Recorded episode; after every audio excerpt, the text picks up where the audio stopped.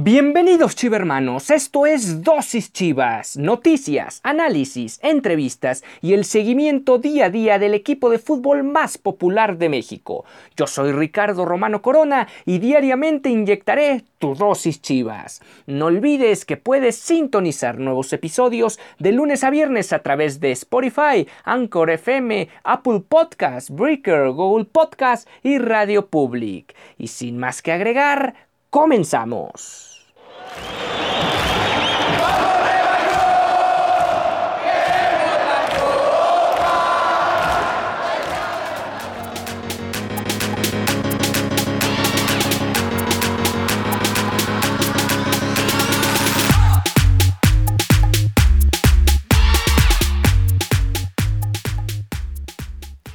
Desastrosa, desastrosa la participación del Guadalajara en esta jornada 3, en este arranque de fecha 3 donde el equipo del rebaño visitó el Alfonso Lastras sin gente y salió muy muy mal parado de este partido.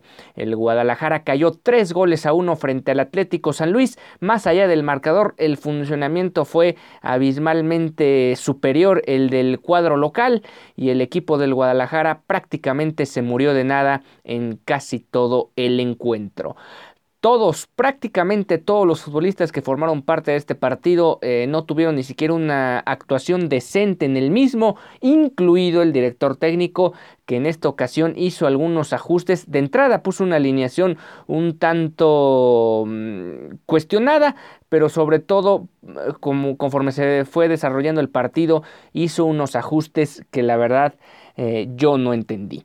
Vamos a iniciar esta emisión de Dosis Chivas. Hoy es viernes 22 de enero. Estamos ya en el último día de la semana. Realmente el Guadalajara ya llega al fin de semana derrotado y tendrán ya la ventaja de haber tenido este partido en jueves. Es que ahora van a tener varios días para trabajar de cara al próximo duelo frente a Bravos de Juárez porque vaya que se va a necesitar mejorar de forma sustancial. Ahora no solo en el ataque, sino en todas las líneas. Hoy fue un el equipo del Guadalajara en la defensa fue un verdadero desastre.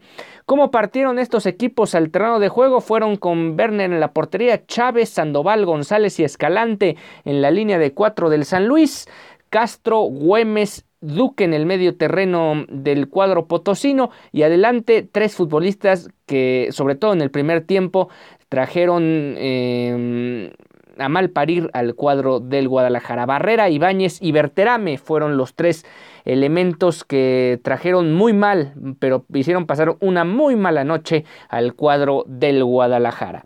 En tanto, el equipo de Bucetich se presentó con Gudiño en la portería, los cuatro habituales que yo, yo no sé si van a seguir siendo habituales de cara al menos al próximo encuentro dado el terrible partido que dieron el día de hoy. Ponce, Sepúlveda, Mier y Sánchez. En el medio terreno apareció Torres y Molina. Molina alcanzó a meterse en el partido. No contábamos con que fuera a aparecer en el duelo, aunque no sé si de alguna manera se terminó o contagiando de lo que era el mal desempeño de varios de sus compañeros alrededor o no estaba tampoco al 100% físicamente. Torres apareció en vez de, en vez de Beltrán, algo que ya empieza a ser cada vez más recurrente. Beltrán definitivamente no es un futbolista del agrado al 100% de Víctor Manuel Bucetich o al menos no le encuentra un acomodo en el cuadro titular superior a algunos de los futbolistas que eh, emergen o ejercen la posición del medio campo, llámese contención, llámese volante mixto o ya de plano un volante ofensivo por, eh, por el centro. En el costado izquierdo apareció Calderón, el Chicote eh, realmente también con un partido más que peor que discreto, algo malo también del Chicote esta, esta noche pasada allá en el Alfonso Lastras. Y Antuna por el lado derecho, Brizuela acompañó como enganche a Alexis Vega, viajó JJ Macías, tuvo minutos y de hecho fue el autor del único tanto del Guadalajara, sin embargo, dadas las circunstancias de que casi no ha entrenado con el equipo en lo que va del año, pues era preferible no meterlo los 90 minutos. El equipo del Guadalajara. Eh, bueno, este partido arranca y en los primeros minutos Primer minuto del partido, la pelota va al travesaño de Gudiño, un remate con la cabeza del delantero, del centro delantero de, del San Luis, hablamos de Nico Ibáñez, la puso en el larguero y el Guadalajara estuvo a punto de irse muy temprano abajo en el marcador, cosa que sucedería minutos después, sin embargo aquí ya empezaba a apuntarse lo que iba a ser una noche de pesadilla para el cuadro rojiblanco. Falta una de las incontables faltas que hubo por el costado derecho, muchas eh, en contra de Pablo Barrera, quien realmente tuvo una destacada ah, actuación como casi todos sus compañeros en el partido. Realmente estamos hablando de un San Luis que sí, ciertamente elevó su nivel de competencia con respecto a lo que había presentado en las dos jornadas anteriores. Eh, cuando no tienes un plantel con una alta calidad o con una calidad que sea de élite en la liga, pues tienes que tratar de potencializar el juego en conjunto, algo que logró hoy el señor Rocco y pudo salir avante con la victoria tres goles por uno en, la, en su casa y así de esta manera terminar con el mal inicio que había tenido este equipo de dos derrotas en fila. Bueno, vino el centro de Pablo Barrera al minuto 7 en una pelota que prácticamente era un tiro de esquina. Las marcas del Guadalajara, sobre todo a segundo poste, se perdieron. A tal grado se perdieron que el, que el Ramiro González, quien terminó anotando el gol, se encontró el esférico eh, con el pie, no, no, llegó, no llegó ni siquiera incomodado a rematar y con esto eh, venció un Gudiño que nada tenía que hacer ante ese disparo prácticamente en los linderos del área chica. Este gol fue revisado por el VAR. Eh, realmente también cuestionable esta revisión del VAR porque no se ve ni siquiera una jugada medianamente una especie de obstrucción, obstrucción o algo por el estilo que haya impedido que los defensores de Chivas marcan, más bien fue una incapacidad del cuadro rojo y blanco, que por cierto, ahora sigue entrando en materia con el tema defensivo, tanto Ponce como Mier y el Tiva Sepúlveda, los tres en particular estaban teniendo un partido muy muy complicado por la banda izquierda y por el centro, no se notaba cómo este equipo iba tener la posibilidad de de poder marcar alguna, alguna jugada eh, de forma correcta, siempre se habían superados ya sea en el 2 contra 1 o en paredes o en filtraciones que realizaban los atacantes del San Luis, no se acomodaban, parecía que nunca habían jugado juntos, realmente un partido muy displicente de los tres y el que menos parecía displicente, estamos hablando de de el Chapo Sánchez, pues es relevado al, al casi al, a la media hora de partido, es relevado Jesús Sánchez para darle ingreso al pollo briseño. Eh, Sánchez eh, unos minutos antes ya había sido amonestado en el encuentro y tuvo que salir del, partido por dicha situación. Realmente se entiende muy poco este cambio de Víctor Manuel Bucetich porque dentro de los cuatro, que tampoco es que Sánchez estuviera, estuviera teniendo un partido muy, muy interesante o algo destacado, ni mucho menos frente al cuadro de... de del San Luis eh, era el que menos eh, mal se estaba viendo en la, en la defensa central, perdón, en la línea de, en las sagas, en la línea defensiva. Sin embargo, fue relevado por el pollo briseño. A priori, eh, cuando se dan estos, este tipo de cambios, muchos podemos pensar que, que, la, que el relevo viene encausado por una cuestión de, de una lesión o alguna alguna situación en particular que evitara que el Chapo Sánchez pudiera seguir o continuar en el partido. Sin embargo, se da el cambio y a los minutos se ve que el Chapo Sánchez no es atendido por el cuerpo médico del Guadalajara en la banca y se ve al Pollo Briseño que en teoría iba a entrar en el, eh, por la banda de, eh, derecha como lateral, no siendo su posición habitual. Entra como central, el que terminan tirando al, costado derecho es Altiva Sepúlveda y a partir de ahí el juego eh, pues ya tenía otro tinte porque realmente no se entendía a qué entró mm, a qué entró este futbolista ni por qué salió el Chapo Sánchez cuando realmente lo que estaba sufriendo más el Guadalajara era por el costado izquierdo. Vamos a una pausa y volvemos.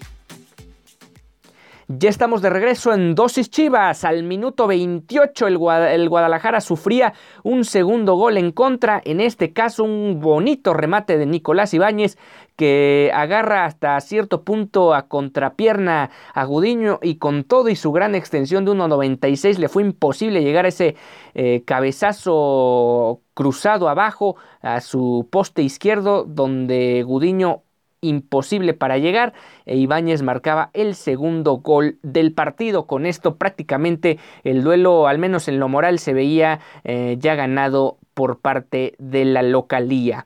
San Luis seguía llegando minutos después por ambos costados. El Guadalajara no sabía ni cómo tomar el balón ni cómo quitarse las aproximaciones del rival. Por ahí eh, lo más importante se dio hasta, hasta el minuto... Ah, sí, hasta el minuto no, hasta el minuto 48 cuando en un desborde de que se quita dos hombres, eh, Antuna, quien de alguna manera eh, su iniciativa no quedó de lado en este partido, como sí pasó en la jornada 2. Eh, llegó hasta línea final, mandó un centro retrasado, se encontró una pelota en movimiento dentro del área Isaac Brizuela, no pudo rematar con contundencia y la pelota se fue eh, hacia. Recostó nada más el, portero Werner y se quedó con ella. Con esto nos íbamos al, al, descanso, no sin antes otra tajada más de Gudiño en un disparo cruzado de Pablo Barrera que hizo pomada a Miguel Ángel Ponce por el costado izquierdo y eh, ahí se salvó el Guadalajara del tercero.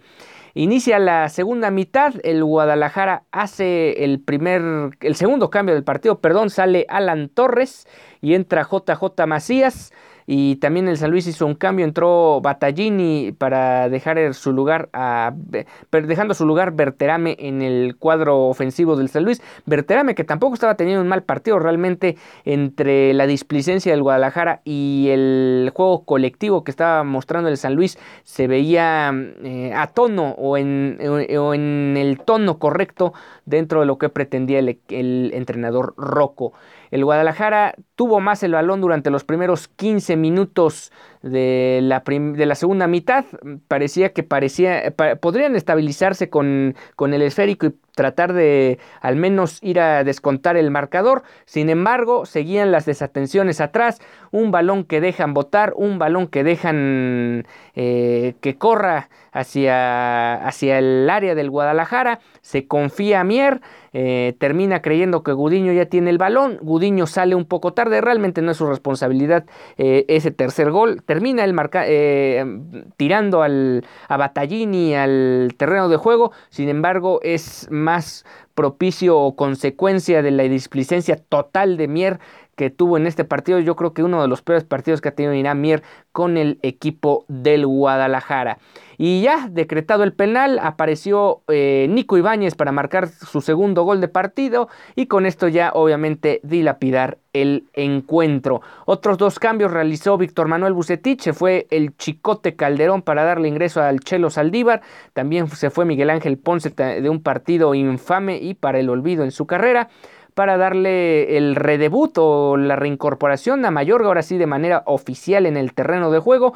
Poco y nada mostró Mayorga en un partido que también, hay que decirlo, tanto para Saldívar como para Mayorga, era ya muy cuesta arriba como para pensar que pudieran ser elementos clave en una hipotética y milagrosa remontada ya a esas alturas del duelo. Al 69, una jugada interesante de, del Canelo Angulo, un Canelo Angulo que que entró también al partido eh, unos minutos antes de, de haber, eh, de haber caído este, este, tercer, este tercer gol en contra y le trata de filtrar una pelota a JJ Macías, se resbala Ramiro González, muy en parte también al tipo de balón que le puso eh, perdón, Canelo Angulo a su compañero y con esto Macías demostró que podrá haber no, haber, no, no estar en los entrenamientos durante más de dos semanas o casi dos semanas y eso no impidió que el delantero del Guadalajara de una lograra cruzar a Werner y anotar el único gol del partido para el Guadalajara. Eh, seguía siendo un duelo muy intermitente, ya en los últimos 15 minutos el San Luis como que medio se espantó y ese, ese espanto lo llevó a empezar a hacer tiempo, a comerse el reloj, realmente con poca, más bien sin mucha necesidad, porque el Guadalajara no estaba, no estaba mostrando ni siquiera un empuje de determinación para tratar de ir a buscar un segundo gol que descontar el marcador. Realmente el partido fluyó en una cierta comodidad para el San Luis, más allá de este tiempo que se fue comiendo en los últimos 15 minutos, donde el Guadalajara tuvo alguna que otra oportunidad de llegada, un disparo rebotado de Macías, otro cabezazo de Saldívar que se fue a tiro de esquina, una media vuelta de este mismo Saldívar que tampoco llegó, tuvo dirección a portería y eso fue todo para un equipo del Guadalajara que se vio muy muy mal en muchas zonas del terreno de juego. Con esto, con esto el Guadalajara termina su participación de esta jornada 3. Se va con dos puntos de nueve posibles en este arranque de certamen.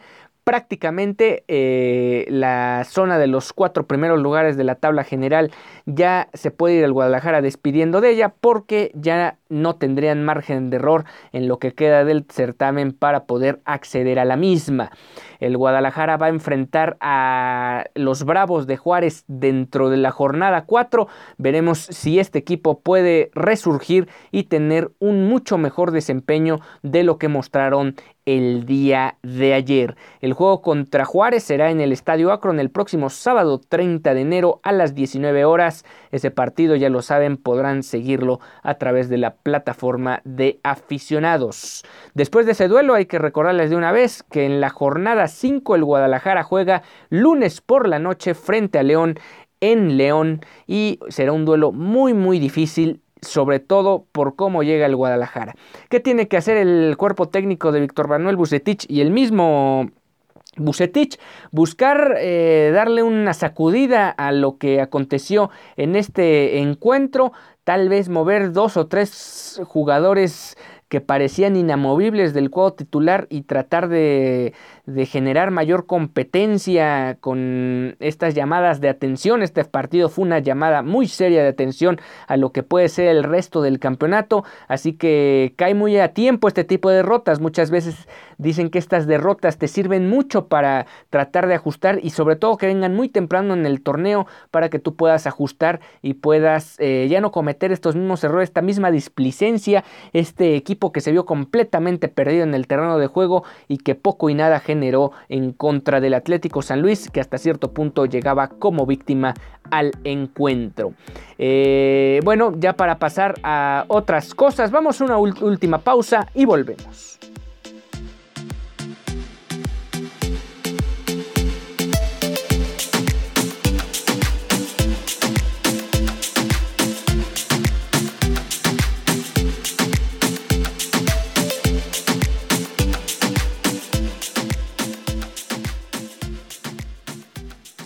Estamos de regreso en Dosis Chivas. El equipo que sí ganó el día de hoy fue la Sub-17.